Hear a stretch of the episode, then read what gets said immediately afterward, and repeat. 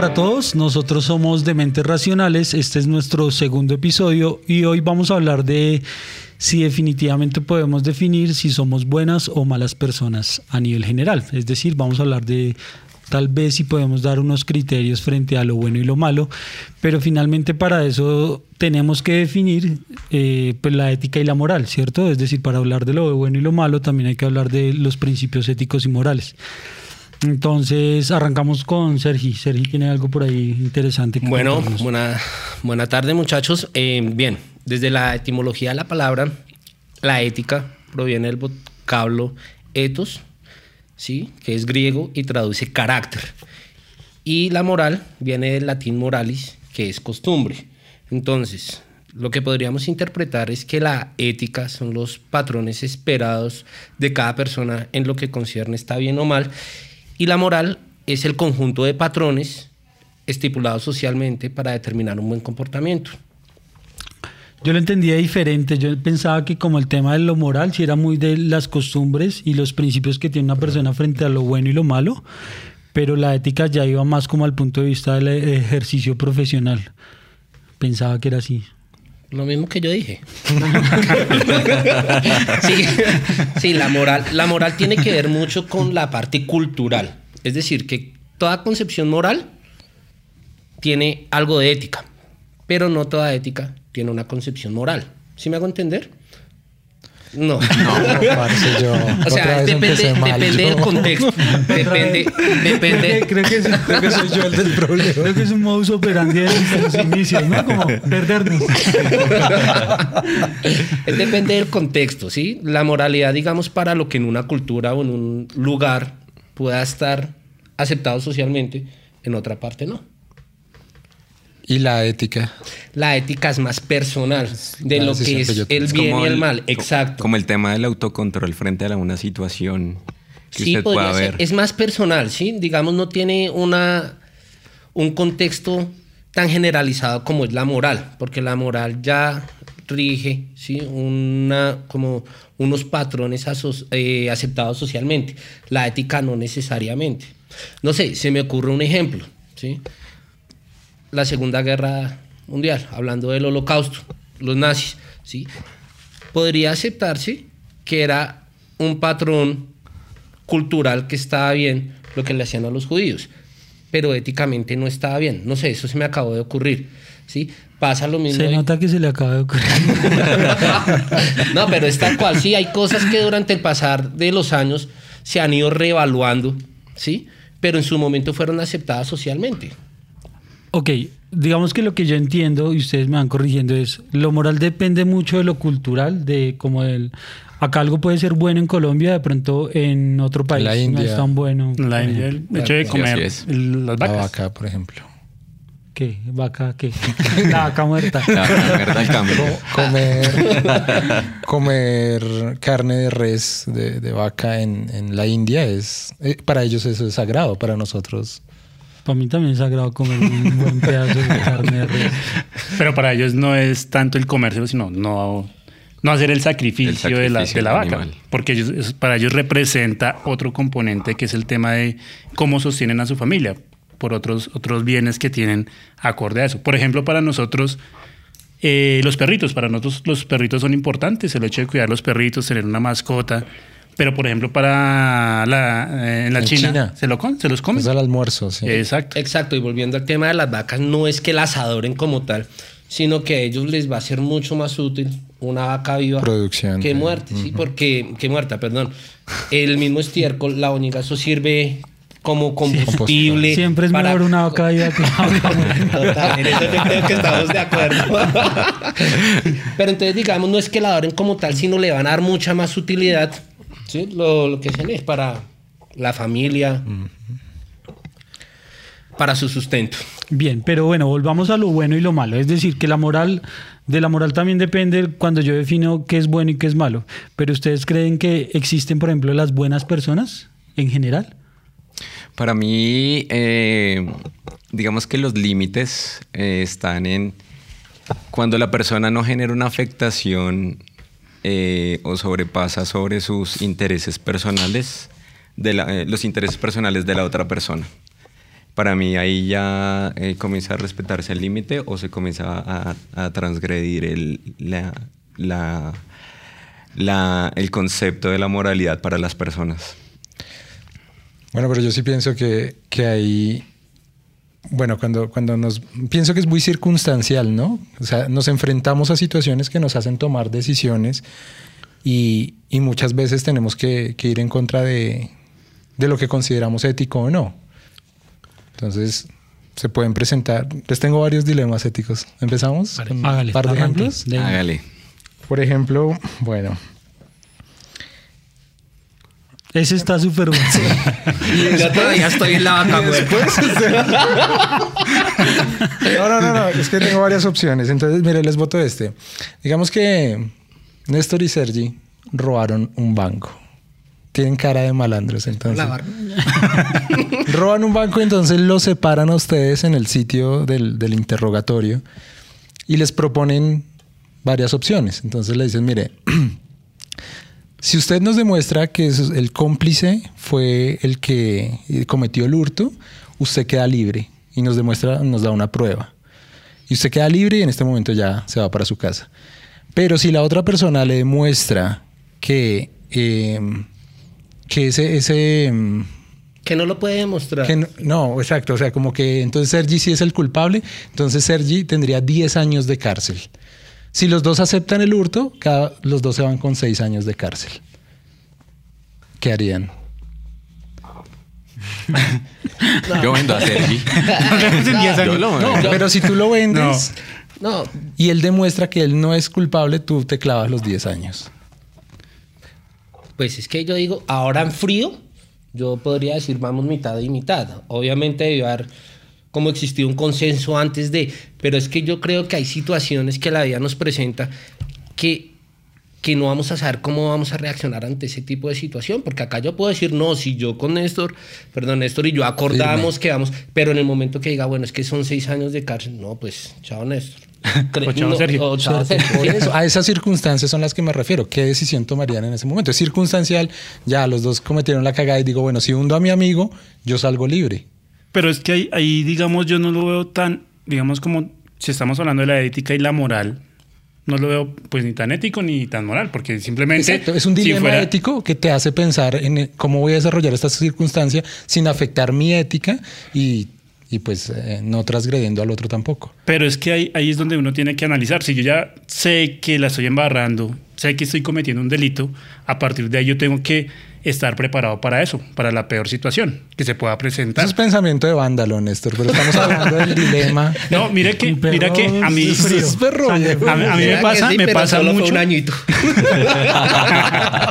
yo, yo, embalaría al otro y le cuido a la familia.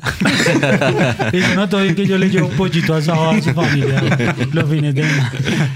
No, digamos ahí, ahí es importante que cuando hablamos precisamente de esos, de esos conceptos éticos, tenemos que tener claro, es si yo estoy cometiendo ya un delito, a partir de ahí no hay ni un concepto moral ni ético porque yo ya sé que la estoy embarrando en una situación.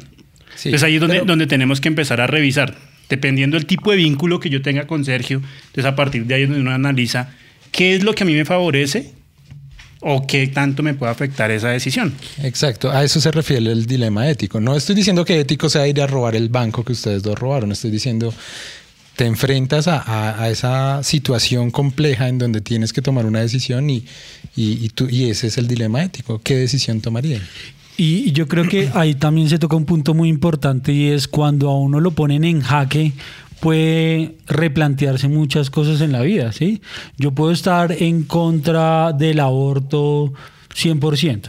Es una teoría porque no, quiero dar como percepciones personales, pero es un ejemplo. Estoy en contra del aborto, pero no sé, em, tengo 19 años, mi novia quedó embarazada, tiene 16 y yo digo, no, está en no tenemos trabajo, pero no tenemos trabajo. Entonces yo digo, no, tocó hacerle, ¿sí? Entonces digamos que muchas veces cuando uno puede, no sé, tener con muchos conceptos morales, pero ya cuando está en jaque, ahí como que dice, uy, fue puta.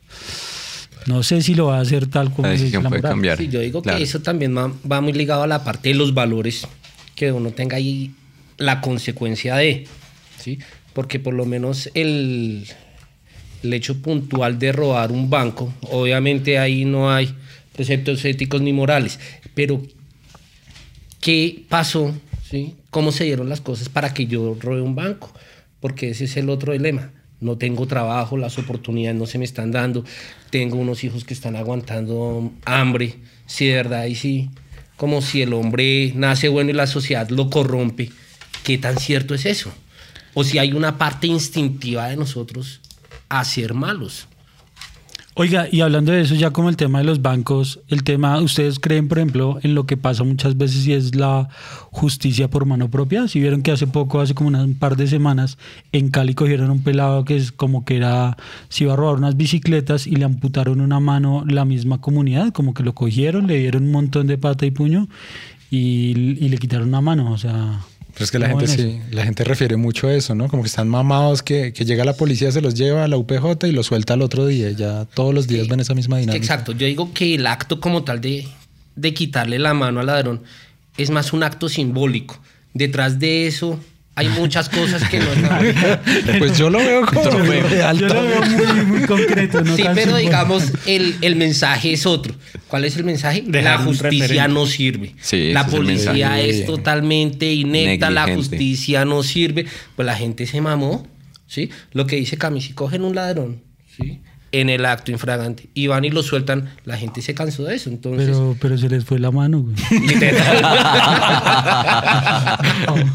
Literalmente, sí. Bueno, y desde su punto de vista profesional, alguno de ustedes es, ¿cómo lo ven? Es decir, ustedes, ¿cuál persona serían? ¿Serían la persona que toma la justicia por mano propia y le dan pata y puño al ladrón? ¿Serían el que graba con el celular y lo sube a redes y dice, mírelo, mírelo, mírelo para que lo vean en la calle? ¿O serían la señora que dice, no le pegue? Yo soy la señora, tranquilo. Yo soy la señora. Yo creo que sería la... Si usted tiene cara de señora. Una cascanita saca.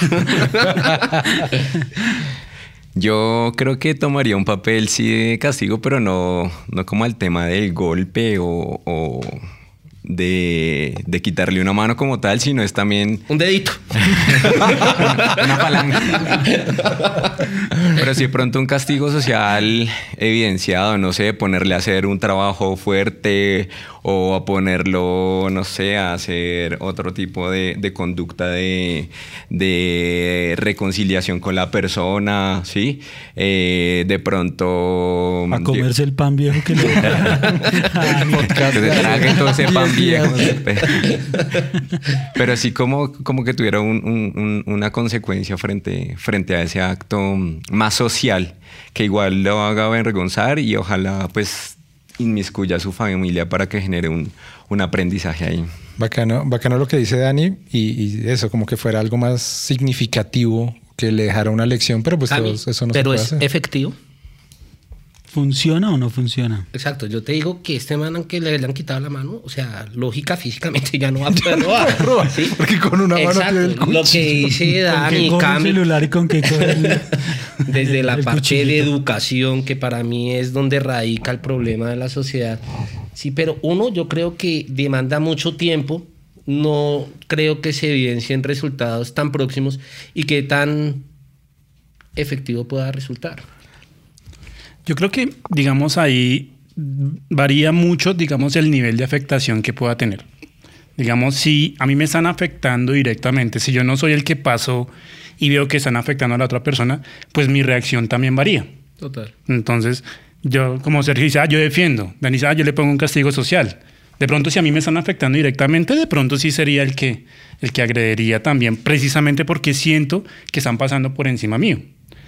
Y, todos los seres humanos tenemos un componente oscuro, o sea, todos tenemos algo malo entre nosotros que, no nos, que muchas veces no lo dejamos salir y eso por lo general genera una frustración, porque cuando eh, llegamos a situaciones extremas es donde reaccionamos de manera diferente y todo el mundo dice, uy, pero es que usted no es así, usted es una, una persona totalmente diferente y resulta que no. Todos tenemos ese componente y lo importante es saber hasta dónde podemos llegar. Por eso es lo que les decía al principio, yo pienso mucho en la consecuencia digamos, en la medida que qué tan, tanto daño le puede hacer a otra persona, ya sea no solamente físico, sino a nivel eh, emocional, porque sabemos que nosotros como psicólogos tenemos un componente muy fuerte que es analizar un poco más, ir un poquito más allá en el tema de las diferentes situaciones. Y a partir de ahí uno puede tener eso como una herramienta y al mismo tiempo como un arma.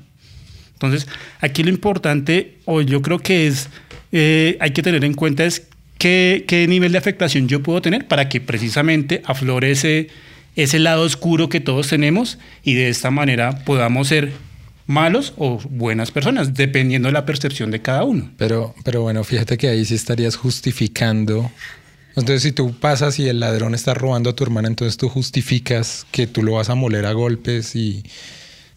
Pues a golpes no. Depende. Ah, pero no, pues es que, es que es eso, es el nivel de afectación y, y el estado que yo me encuentro en ese momento. Y también depende el tipo de, de, agresión que pueda tener. Por ejemplo, si yo voy en el carro y alguien me insulta, pues posiblemente no va a ser algo muy leve. Pero si alguien, lo que tú decías, si va mi hermana y la están atracando con un puñal, pues posiblemente pues entra ese instinto protector y a partir de ahí como que uno ya se desentiende de, de, de sí mismo, sino intenta proteger a la otra persona. Lo que sucede es que hay un vínculo emocional y eso... Mm eh, desde el tema biológico es mucho más, la carga es mucho mayor. Sí, pero también pienso que es como la situación actual de cada persona y como decían, es el grado de afectación. Digamos, si yo soy una persona que, no sé, no tengo trabajo, que estoy desesperado, que estoy endeudado, que voy a perder la casa, ¿sí? ¿Será que ese tipo de situaciones me puede hacer más vulnerable a tomar una u otra acción dependiendo de una misma acción?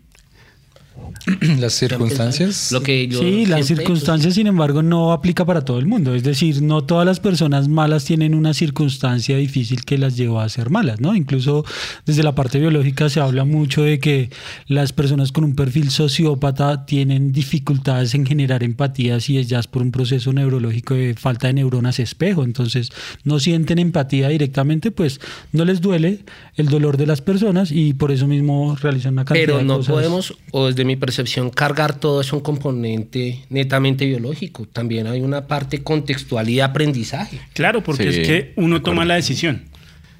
Digamos, cuando, cuando yo siento ira, es mi decisión. Si yo tengo ataques de ira, si hay situaciones que no me gustan, es mi decisión sentirme mal y la forma en como yo lo maneje es lo que a mí me va a permitir ser adaptativo, que es donde entramos el tema de la ética y la moral. Si yo tengo unos instintos en los cuales tengo que eh, adaptar para poder ser sociablemente aceptado en una, en una comunidad, pues muchas veces voy a tener un nivel de frustración alto. Y a partir de ahí es donde yo precisamente empiezo a revisar qué es adaptativo y qué no es adaptativo.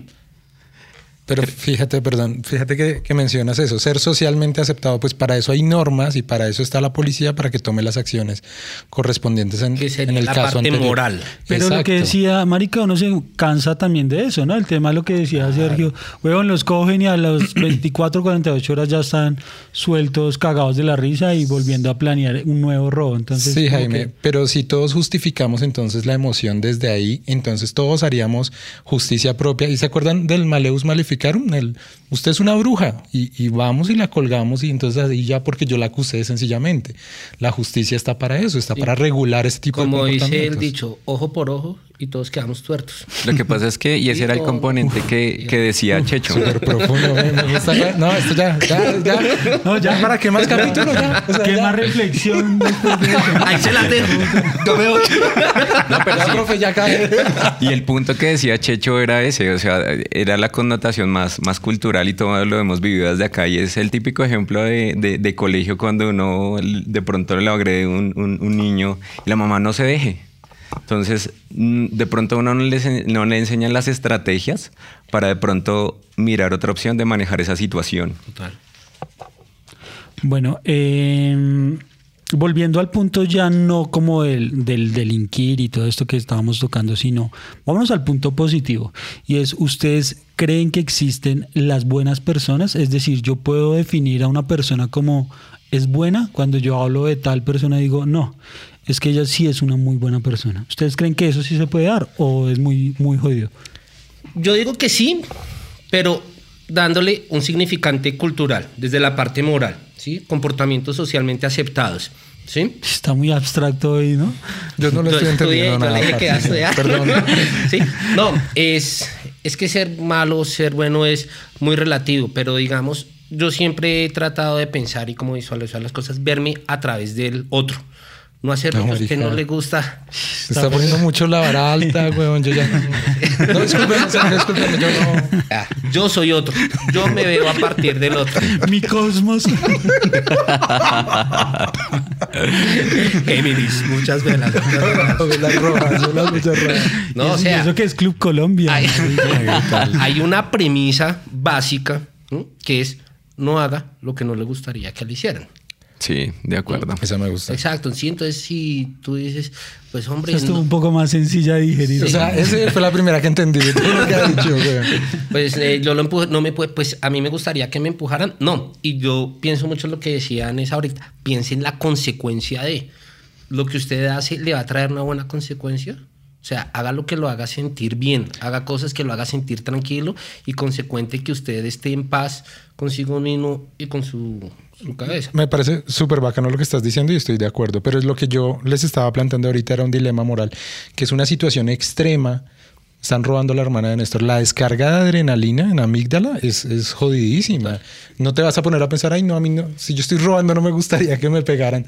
No, es, es la circunstancia que te lleva como a, bueno, tengo que hacer esto o cómo voy a reaccionar según mis valores y según lo que está sucediendo. Es que eso es lo que pasa. Tú no sabes cómo vas a reaccionar, porque acá lo podemos hablar en frío, ¿sí? Pero uno ya con la cabeza caliente, ver la situación cuando, como decía Dani, hay un vínculo emocional. Pues yo creo que uno muchas veces, aunque intente ser buena persona, puedes conocer cómo va a reaccionar dependiendo de una situación y más cuando existe un vínculo afectivo. Para mí hay, hay límites. Yo, o sea, en primer lugar, pienso que todos tenemos algo de bueno y algo de mala persona. ¿Sí? Pero eh, hay que descartar los límites que para mí es hurtar o quitarle los bienes a otra persona. Lo que hace el gobierno con nosotros, desfalcar nuestro, nuestro tributo. Eh, lo segundo, quitarle la vida a otra persona. Ya nos van a quitar el patrocinio. de prevención y acción. Ya. Entonces, ya partiendo de eso, pienso que uno emite comportamientos eh, malos para unas personas y buenos para otras. Pero, pero, Dani, una persona va y roba. No hablemos de un banco. Y después da la vida que hacer. Silvio Rodríguez. no, ¿en serio se justificaría eso, Dani? No. Tú dices, yo pongo un límite, es no robar, como no afectar la población. Bueno, pero si yo soy eh, un padre de familia y mis tres hijos están aguantando hambre en la casa y yo voy yo pienso no yo pienso que hay otras alternativas. Ustedes se acuerdan del caso del señor que robó un cubito de caldo de gallina ¿Algo así? Exacto. Y el gobierno. Hijo de puta. Ah. Sí, No, no, no. Pero es que pónganle. Pero, 30 años de cárcel pero, pónganle, pero párenle bolas cómo, cómo se está dando la dinámica acá. El gobierno roba en grandes cantidades y roba de una forma diferente. Acá no estamos evaluando si se robó un contrato de 10 mil millones o se robó un cubito de gallina. La acción es la misma. Es robar. ¿Sí? Independientemente de las necesidades que pueda tener. Pero esa acción pudo generar un beneficio, digamos, a sus familias, ¿sí? Un cubo de gallina, digamos, bueno, a nivel Y es un mal menor, ¿no? Exacto, ¿sí? Pero digamos, si el hecho de que él robe a su familia, esta noche le puede dar un sustento, se van sin... sin aguantar hombres. No sé, pienso que hay otras alternativas. No, no, porque espérenme, yo ahí, subyace son una alarma, creo que la mía. si quieres, nene, desconéctala ahí o. Quítala, por favor. Muchas gracias. Cosas que, que no deben pasar, pero, pero que pasan en las grabaciones. No, sigamos así, sigamos así y ya vamos mirando porque igual está grabando ese. Dale. Em, Retoma. No, ya, ya, me cortó la inspiración parte con esa alarma. Pero esa es la idea, que las personas sepan que esto es completamente espontáneo, que no grabamos varias veces, sino que nos vamos de chorro con lo que se nos va ocurriendo y pues esa es la idea, ¿no? Que nos vean lo más naturales posibles. Sigue, Dani, que, eh, Cami, perdón. que mencionaban lo, del robo y, las distintas circunstancias y ahorita que hablabas precisamente de, darle sustento a alguien. Uno de los dilemas conocidos, digamos así como en el gremio, es el, dilema de Haynes y, y, menciona eso, menciona, miren, eh, Haynes tiene a su esposa enferma de cáncer súper avanzado, pero hay un medicamento experimental que vale 5 mil pesos. Y el man tiene 2 mil. Y va y negocia con el farmacéutico y, e intenta llegar a acuerdos y el farmacéutico le vale 2 mil, pero él quiere sacar su tajada. Entonces, sería, ¿ustedes qué harían? O sea, si ustedes tuvieran su esposa y ¿qué harían? ¿No lo robarían o sencillamente por seguir ese límite del que lo hablaba Dani? Entonces me olvido de, cuidar la salud de mi pareja. Creo que intentaría siempre otras estrategias, no sé, buscarme un trabajo en otra cosa. Pero Dani, pero cuando hay presión. Es que es eso, la circunstancia. Es que es la, circunstancia. Yo a veces digo que uno desconoce, ¿sí? Porque es una cuestión de vida o muerte. Obviamente, si yo sé que la droga vale tanto y yo digo, no, espero, yo pido un préstamo, yo pido acá, yo ahorro más. Yo sé que... Pero si no consigo esa droga hoy y se muera a los dos días, Sí, claro, pero, o sea, y puedo decir que acá no lo haría y que en, el en, el, en la circunstancia pues termine haciéndolo. Pero siempre pienso que hay una, una alternativa para, para, para, desviarse o para, para mirar qué se puede hacer frente a esa situación, frente a la presión, porque entonces estaríamos justificando un montón de cosas, porque le coloco un ejemplo. Yo eh, estando en Transmilenio o en, otra, en otros sitios, digamos, donde puede haber eh, peligro, veo personas que por su apariencia física y demás, veo que me pueden robar, pero piden plata, ¿sí? Y no están haciendo daño a nadie. Pero es... Le comienza a freestylear. pero es que, por ejemplo, pero, pero es que era lo que hablaban es ahorita, la consecuencia ¿sí? De pronto le sale mejor pedir plata en todos los buses y, no que sobre todo cuando llega es otra alternativa. Cuando se sube esa persona y dice, yo antes robaba, pero ahora pido plata, entonces usted lo suelta más. Vea mi sello, acá es, no. maricas. ustedes, están, ustedes, para nosotros es muy fácil hablar desde nuestra situación. Por ejemplo, tú dices lo del Transmi. Ahora vámonos a, a un sector rural donde la farmacia más cercana o, el, un punto de abastecimiento más cercano me queda tres horas caminando y yo no tengo mm, vehículo, ni un caballo, ni nada que me transporte. ¿Qué hago si no tengo más posibilidades de obtener recursos, por ejemplo? Entonces, si, si, te pongo más limitantes en ese, en ese dilema. Más presión. ¿Qué harías? Es que tú dices muy fácil, ah, sí, yo pienso en otras alternativas. Claro, aquí en Bogotá o en las capitales, breve. Pero si, si la circunstancia es más jodida o el dilema no se nos presenta a alguien aquí en la ciudad. No sé, o sea... Cami, yo incluso pienso que acá mismo en Bogotá puede ser la capital, sino que uno juzga desde una burbuja muy pequeñita en donde uno vive, de la parte sí, uno no, no, estaba en ese... uno no tiene ni idea ni idea de las necesidades ni de lo que tienen que padecer. De hecho, hay un dicho que dice que todos somos potenciales asesinos o suicidas hasta que no se enfrenta, no nos enfrentamos a una situación crítica bastante pues, real, ¿no? Y es, y es muy cierto. Con eso ya me voy. ah, súper profundo. Pero sí, bueno, volvamos a que no me acuerdo qué más quería contarles. Ah, bueno, ya. Eh, el tema de, de ser buenos, es decir, Creo que se me van como por la tangente, pero yo quiero saber si ustedes creen que existe una buena persona o solo personas que hacen cosas buenas y malas o existen las buenas y las malas personas. ¿Podemos categorizar así como buenas o malas personas o existen personas que hacen buenas y no, no, no, no, se puede. O sea, pero eso no es una verdad. Se puede, ya, ya no. no, lo que pasa es que para uno definir, si, si uno tiene que decir esto está bien, es porque debe tener una consecuencia, perdón, debe haber el, contrario que es el mal. Dios, el diablo, luz, oscuridad, ¿sí? integralmente todo bueno. Todo Néstor. sí, digamos, si, si yo voy a decir esto es bueno. si yo digo esto es bueno, de una u otra forma es porque algo que es esperado o aceptado socialmente. Eso es lo que yo creo. Pero también creo que hay una parte instintiva, ¿sí? A ser malas personas. Es que, digamos, lo que yo les decía al principio, todo eso viene, todos tenemos ese lado oscuro, pero siempre debe haber algo que lo desencadene. Partiendo, no sé si se acuerdan de, la película El Experimento, cuando ponen a dos grupos de, personas, todos son voluntarios, todos son estudiantes universitarios, y los ponen en roles diferentes. Entonces los meten a, una cárcel.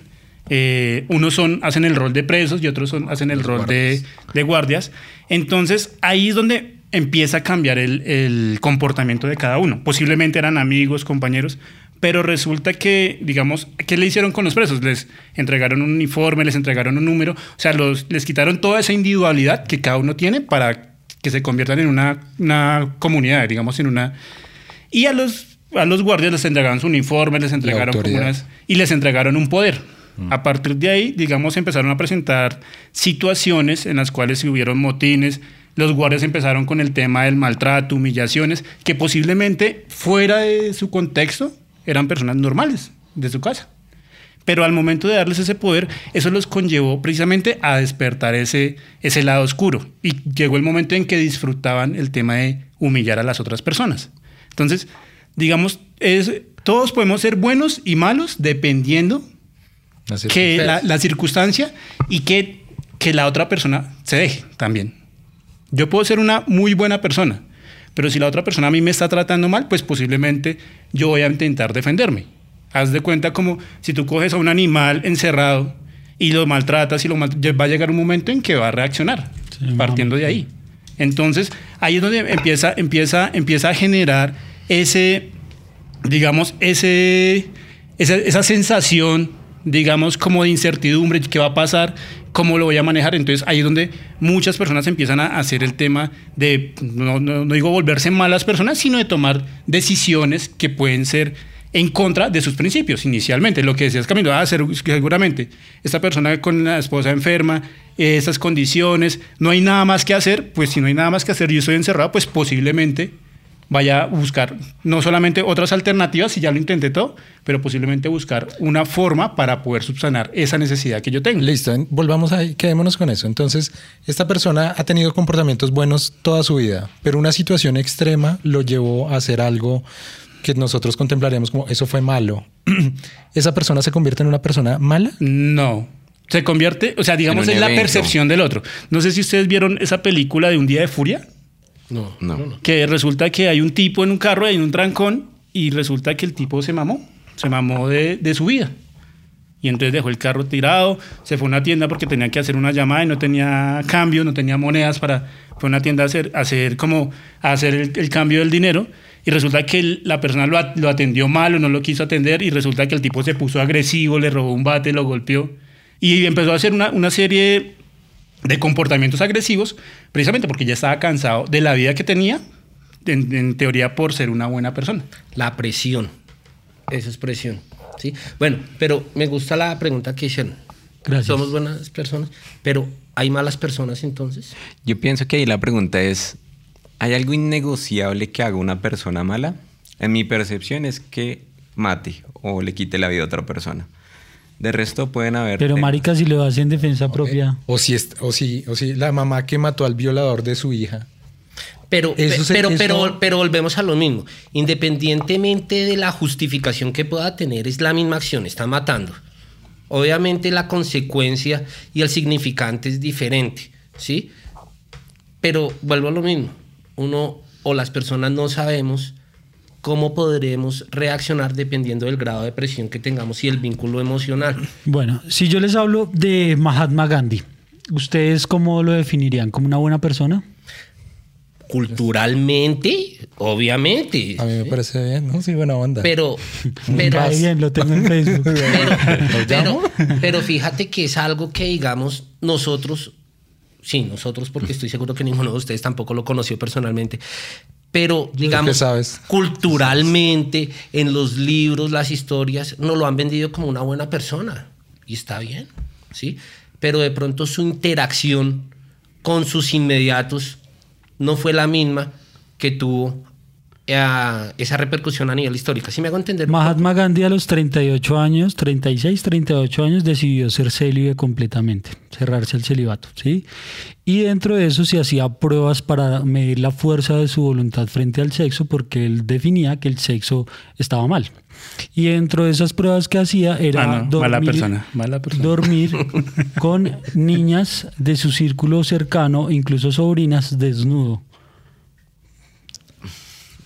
para medir cuánto aguantaba. cuánto aguantaba. Mucha gente dice que seguramente como cuando uno se está midiendo, si me tomo una pola 10, puede que me tome 3, puede que me tome 4, en esa medida puedo haber sido pedófilo. ¿Sí? ese es un ejemplo. Incluso dicen que él dejó morir a la mujer eh, de pulmonía porque eh, no creían los medicamentos occidentales. Entonces, para que no le aplicaran penicilina, dijo que no, que solo tratamientos netamente naturales y la mujer se murió por eso. Creo que hay un tema y es cuando se toma decisiones por la otra persona, ¿no? También. Porque si usted, si la esposa quería tomar el medicamento y él mm. sesgó esa, esa opción por un tema individual, pues eh, ahí hay un problema. Pero si es eh, en mutuo acuerdo, no veo problema. Bueno, y tocando el tema de la bioética, por lo menos lo del derecho a muerte digna, eh, lo que es lo de la mm, eutanasia. La, la, eutanasia. ¿Ustedes están de acuerdo con eso? ¿Son pro vida o más bien calidad de vida? Yo soy psicólogo. no, es que ustedes no saben qué, siente un abuelo. Hay, muchos abuelos que solicitaban la eutanasia. Y por ejemplo, en países como los de nosotros, pues no, no se permite. Pero son personas postradas en cama, sufriendo con las escaras, llevando enfermedades. ¿Tú crees que hay una parte instintiva que, que llegue un momento de edad o de una enfermedad? Yo creo que hay una parte instintiva que siempre va a ser arraigarse a la vida. ¿Sí? Yo, yo siempre creo que eso es un instinto, ¿sí? Pero llega una parte, lo que tú dices, el dolor, de pronto ya estoy cansado, en donde puedo, digamos, por, ya estoy cansado, yo me quiero morir. Si esa decisión dependiera de un tercero, que fuera, digamos, un familiar tuyo, estoy mamado, estoy postrado en una cama, estoy... Ah, bueno, ¿ustedes vieron un mar adentro? Sí. Sí, exacto, y eso es un caso real. O sea, él estaba cansado, él quería morirse, pero dada su situación, no lo podía hacer físicamente. Fue a la iglesia, fue con los entes pertinentes y no. Él, eh, por sus medios, consiguió un grupo de apoyo. ¿Quién fue? Quienes le proporcionaron el cianuro para que se muriera. Eso que hicieron esas personas, ¿estuvo bien o estuvo mal? Respetando la voluntad de Ramón San Pedro que era el protagonista. No se me olvida. ¿Ustedes qué creen en ese caso? En mi opinión, bien, porque fue la voluntad de él. Pero Dani, ¿no hay otras alternativas? Dijo ahorita usted. Sí, ahora sí ya no hay más alternativas. Incluso la parte, Para, o sea, la parte religiosa, el suicidio es, es, pecado, ¿no? Para, para, muchas religiones es que, es que el, el suicidio ya tiene una concepción posterior del castigo, ¿no? Tiene una parte religiosa fuerte. una, una, mm. Que quedas en el purgatorio. Exacto, que no, sí, que quedas en el limbo y todas saben. Pero volviendo al caso de Ramón San Pedro, ¿está bien o mal? Digamos, si a ustedes se le presentara esa situación, ¿ustedes qué creen que harían? No les digo qué harían, porque yo sé y creo que uno desconoce qué va a hacer, pero ¿ustedes qué creen que harían en ese tipo de situación? O sea, yo le voy a dar cianuro a este man, se va a morir. Digamos, ahí, ahí yo estoy como a favor del tema de la eutanasia, precisamente el, hecho de conocer todo ese sufrimiento que la persona puede tener y que es su decisión, partiendo de ahí. es difícil, es difícil sobre todo cuando, cuando la persona está rodeada de familia, que realmente los más apegados es la familia y no el mismo paciente. El paciente se quiere ir y la familia la que dice no.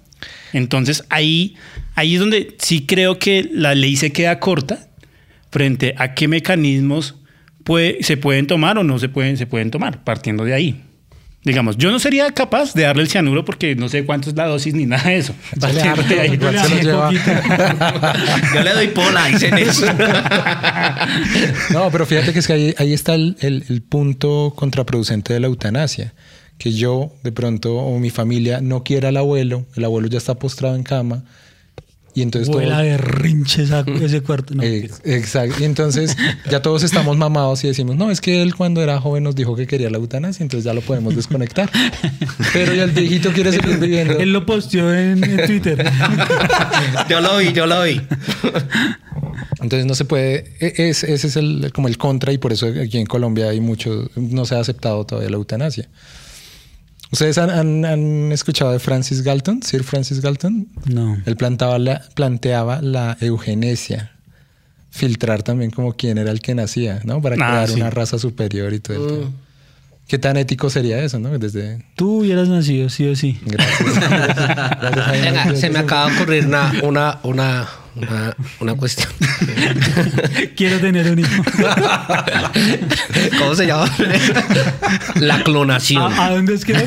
La clonación. ¿Ustedes qué piensan del tema de la clonación? Ese marica se tiene que ir para... No, no, no.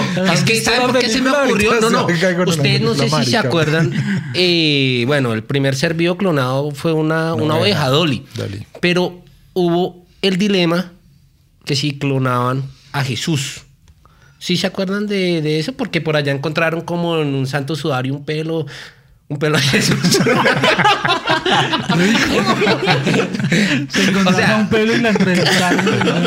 ¿Usted qué quiere, Jesús o, o la oveja? O sea, no, no- no sé ahorita cómo era, pero existía la posibilidad lógica de clonar a Jesús y la iglesia se opuso por unos temas religiosos. Pero, digamos, si tú tuvieras la oportunidad de clonarte, ¿tú lo harías? Me daría 10 10 yo. Oye, clonar a Jesus No, no, no, tú, tú, tú. Que eres pues como un Jesus como- criollo. Pero sí, es, es- es pensar en las, en las complicaciones. En, Sí, sí. ¿Quién se quedaría con, con mi Sí, ese es otro, otro. Yo no, no había pensado eso, pero no. Ni usted ni el tema. clon. Ay, no. ¿Ustedes creen que en el día a día, no hablemos como de cosas muy, eh, es- digamos, generales o abstractas, sino en el día a día, ¿ustedes creen que generalmente actúan bien, generalmente actúan mal? ¿O hay algunas cosas de las que en el día a día se arrepientan de hacer? Le voy a contar un caso. Y es ambiguo. Se abrió. Poner Un amigo. tono de voz me- No tenemos un sampler de... ¿Qué día estábamos averiguando un curso Mm. para, para que estudiara mi hija? Y eh, la, la institución como que no da mucha información, ¿sí? Porque requiere una serie de materiales y demás. Y al principio comencé al hombre como a preguntarle como, eh, venga, pero ¿cuánto puede costar esto? Ta, ta, ta. Y, el, y el hombre, pues, evasivas. Entonces ya generé como un, un- un- un discurso, una comunicación mu- más fuerte, de presión. Y al final, eh, mi esposa, mi hija, me reclamaron de la manera en porque le, reclam- le hablé así a esa persona. Había sido grosero. Había sido grosero. Pues no fui grosero, no le, no le dije... Pero sí confrontaste. Sí, fui confrontativo con el hombre. ¿Sí? Entonces ellas se sintieron apenadas, pero por, también era una necesidad mía conocer de eso. ¿Qué harían ahí o cómo se sentirían? ¿Se sintió mal la persona? ¿No se sintió mal usted porque lo juzgaron? Porque lo. Eh, sí, la, Dijeron. la- la persona, es, claro, se sintió presionada. No, no, no, no, no. Usted, Dani, ¿se sintió mal en el momento de hacerlo? No. Listo. Por la posición de poder. Es que, es, que exacto, yo digo que es depende de la consecuencia. Si lo que les comentaba algo, si yo hago algo que me hace sentir bien, me hace sentir tranquilo, pues no es necesariamente un algo malo. Ellas de pronto sí lo pudieron haber interpretado como que estuviera malo. Pero pues es que yo siempre digo que es depende porque uno necesita justificar. ¿Sí? Si yo hago algo malo o que a los ojos de los demás está esto como algo malo, yo digo, no, pero espere, porque es que esto, esto, esto y tiendo a justificarme. Pero, pero creo que el tema de confrontar a alguien no tampoco es malo. No ¿sí? me hace mala no, persona. no me hace mala persona. Y Yo- sobre todo si Creo que- quiero hacerlo. y Ahora, si yo lo puteo y Sí. lo trato mal, lo humillo, lo degrado, pues ahí sí, oiga, póngase las pilas que Y si está no hubo un justificante, ¿no? Pero si estoy confrontando, mire, no me está dando bien la información, necesito, yo voy a pagar por un tal, tal, tal, pues como Sí, el no pan, el, el pan de Daniel, seguimos defendiendo que se impute cuando... Le ¿sabe cuál es? Y se ve en la familia. Cuando la mamá le da más tajadas al hijo preferido, weón. Pero son viejas. Oh. Mala Es que yo persona. prefiero un patacón. Wrong one. Yo soy el Pero hijo eso se, ve, patacón. eso se ve en las familias. Y, pero qué? Sí, pero, Eh, sí, ¿Mi ¿cómo? mamá es mala? La mamá es mala, entonces. Pero la tajada. Si se le da- siente si uno le da como una más, tajada de mierda. ¿No? No, es, es el tema de cantidad, o sea, la preferencia. Pues sí. Checho, yo soy el hijo preferido y no sí, puedo es que hablar yo acá. también soy el hijo preferido, güey, entonces no tengo como rollo con eso.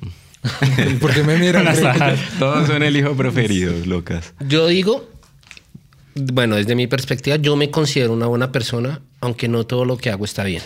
Sí, me Al que es muy profundo. sonó bonito, ¿sí no? No, no, pero- Coelho.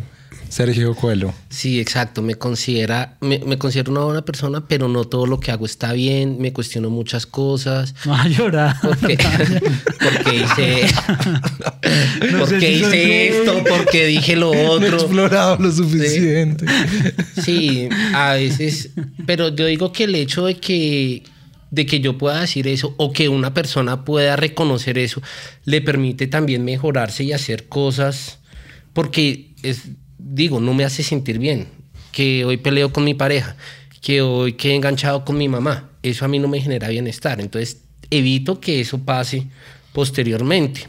¿Mm? Yo digo que uno de los puntos más importantes es identificar cada uno qué considera que está mal y en pro de eso ejercer, porque yo puedo hacer muchas cosas, pero si no caigo en cuenta que están mal, O a quién le estoy ¿a haciendo quién daño. le estoy haciendo daño? Porque, por caso, ejemplo, a no. todos nos gusta echar un madrazo y sobre todo cuando uno se da cuenta que se lo tiene merecido, partiendo de ahí. Entonces, digamos, el hecho de negarme ese placer de, de hacer sentir mal a la otra persona, pues tampoco lo voy a hacer, sin eso decir que soy mala persona. Cuando yo siento que, que digamos, que están siendo arbitrarios conmigo, entonces ahí es donde uno precisamente tiene que reaccionar y a partir de ahí es donde uno tiene que precisamente analizar la situación, a quién le estoy diciendo y si es válido o no es válido. Para mí es válido. Pero en este Icor, en el día a día, ya no hablando como de esas situaciones críticas, sino en el día a día, ¿cómo lo ve su merced? ¿Usted cree que O sea, ¿qué podemos hacer para ser mejores personas? ese desde- sería como un punto para cerrar? Pero Sí. digamos que ustedes en el día a día, por ejemplo, les voy a contar algo que acaba de pasar. Acabamos de comer hamburguesa antes de grabar, pues echamos hamburguesita. Y ustedes saben que el tema del consumo de carne también está teniendo una implicación ambiental importante y a veces solo nos centramos en que ser buenos o malos es con los otros, con los seres humanos, pero también con los animales, también con el medio ambiente, también con las cosas materiales. ¿sí? Yo puedo coger esta, este, mm, esta interfase que estamos estrenando y volver la mierda y eso también me hace malo. ¿sí? Es decir, eh, en el día a día uno también comete muchas actividades que de pronto no son tan buenas y que a veces no las contempla, como por ejemplo el consumo de carne, nos acabamos de comer. Pero están aceptadas socialmente. Pero el hecho de que esté aceptado socialmente no quiere decir que algo sea bueno. Totalmente. El licor está aceptado socialmente, es legal consumir licor, pero no te hace buena persona. Para absolutamente nada. ¿Sí? Pero digamos, es, digamos, Nosotros con tapando acá. es más fácil asimilarlo. ¿Sí? Un ejemplo. La- Perdóname, Dale. Sergio, qué pena. te- Es que respecto a lo que dice Jaime, sí, claro, la intención de convivir en sociedad es ser lo más funcional posible y no y tratar a no afectar la mayoría de personas. Pero pues tampoco puedo pensar en, hombre, si estoy respirando en este momento, le estoy quitando oxígeno a mis, a mis nietos, pues sí hay implicaciones por el hecho mero de existir. Entonces, pues tampoco puedo vivir afectándome por porque Por de todo. pronto por todo por porque entonces no soy vegano entonces estoy matando una cantidad de animales en mi vida pero pues y el sí, hecho de que seas vegano tampoco te va a hacer una mejor persona. Estás matando mazorquitas, lechuguitas. Maticas. bueno, yo creo que ya, uy, bueno, vamos un buen tiempo, entonces vamos cerrando. Dani quiere que, que finalicemos con algo muy chévere que, bueno, él ya les va a explicar. Bueno, quiero que nos planteemos esta, esta inquietud y es que, ¿qué podemos hacer para, para intentar ser mejores personas en general dentro de lo que está bien en la sociedad y demás? Eh, no sé si alguien quiere empezar o yo. ¿Vale? Hágale sin asco. Listo. Eh, para mí lo principal es eh, el sentido de empatía, el, el intentar comprender lo que la otra persona quiere, sus motivaciones, sus emociones, Eh, no siempre pues se va a poder justificar, pero pues nos puede llegar a un, nivel de, comprensión de la situación. Y pienso que lo otro también es lograr sacrificar los intereses personales a veces o ceder un poco frente a las situaciones. Bueno, yo. Eh, no juzgar, ¿sí? Porque es que juzgar es muy fácil, pero uno no entiende muchas veces la situación ni cómo está la cabeza de los demás sino como estar abierto a ese tipo de situaciones. Listo. Yo creo que, digamos, hay que tener en cuenta que eh, es importante no ignorar ese lado oscuro que todos tenemos. Gustar más que otros. Sí, sobre todo yo. y entonces, al momento de, de, tratar de ignorarlos, pues precisamente en ese lado oscuro es donde tenemos todos los defectos de nuestra personalidad. Entonces, si yo los ignoro, esos van a florecer de un momento a otro. Y, es, y cuando acumulamos odio, acumulamos ira, ya sea por temas de xenofobia, ya sea por temas de racismo, ya sea por temas de malas relaciones, entonces eso se convierte en una bola una bola de nieve y va creciendo y va creciendo. Entonces es importante como no ignorar esa, eh, ese lado oscuro y empezar a identificarlo, empezar a manejarlo para que de esta manera digamos, no lleguemos a, a, como se dice, ser malas personas, aunque digamos en mi caso yo no me creo mala persona. No, para nada. Entonces, pero para muchas personas, muchas personas dicen o pueden, pueden interpretar que, digamos, algunos comportamientos, algunas formas de relacionar puede tener de, de, esa connotación de mala persona. Entonces yo creo que es importante como no ignorar ese, ese lado oscuro y, y abrirlo para precisamente saber hasta dónde podemos llegar. Eso sería como a manera de conclusión. Chévere, chévere eso que dices. O sea, como hacer el ejercicio de introspección y decir, oiga, si yo tengo esto negativo, yo puedo venir a trabajarlo y, digamos, eh, no sé, a mí me han dicho que yo soy temperamental, ¿sí? Hay situaciones que de pronto se me exalta el mal genio. Ok, ya varias personas me lo han referido, venga, yo hago el ejercicio, ¿cómo voy a empezar a manejar ese, ese, mal genio? Y, y, creo que esa sería como una buena invitación en general, ¿no? Hacer, mirar errores y cómo los puedo ir fortaleciendo. Yo me iría mm, al tema de las emociones positivas. Yo creo que finalmente eh, podemos buscar tanto las emociones positivas de los demás como nuestras propias emociones positivas. Es decir, yo puedo eh, trabajar en función de ser feliz, pero también trabajar en función de que mi entorno sea feliz. Cuando yo me siento bien y voy y pido el pan en la panadería, pero sonrío, sí, muestro como esa bonita energía, seguramente esa persona también se va a contagiar de esa bonita energía y, va, va, a estar bien. Y creo que eso nos ayuda a de pronto ser un poquito más buenas personas, como manejar mucho nuestras emociones negativas y resaltar más las positivas, no solo para nosotros, sino para que entró, pues nuestro entorno también funcione de una manera muy bonita. Sí, súper. De acuerdo. Y con esto me... Ah. Ahí se las dejo. Ahí se las dejo. Bueno, 52 eh, minutos grabando, eh, nos fue muy bien. Mm, de esta manera finalizamos el episodio número 2 de nuestro podcast. ¿Somos buenas o malas personas? Mm, ustedes tomen sus propias conclusiones. Eh, obviamente también es el momento para aprovechar y seguirles agradeciendo infinitamente a todos, nuestras familias, nuestros amigos, las personas que nos arrancan a conocer. Muchas, muchas gracias por seguirnos, por apoyarnos, por escuchar los episodios y eh, hacerles la extensa invitación a que si les gusta, si creen que es un buen material como parchadito, que se puede compartir con las demás personas, compártanlo en sus redes también, en el Facebook, en Instagram, donde quieran. En YouTube ya estamos fijo, fijo en YouTube y en Spotify, nos pueden buscar como Dementes Racionales. Y eh, bueno, la idea es que también se puedan ir suscribiendo al canal para que les vaya saliendo como la notificación de cada vez que subimos un episodio. Esto fue el episodio número 2 de Dementes Racionales. Muchas gracias. Gracias. Gracias. Gracias.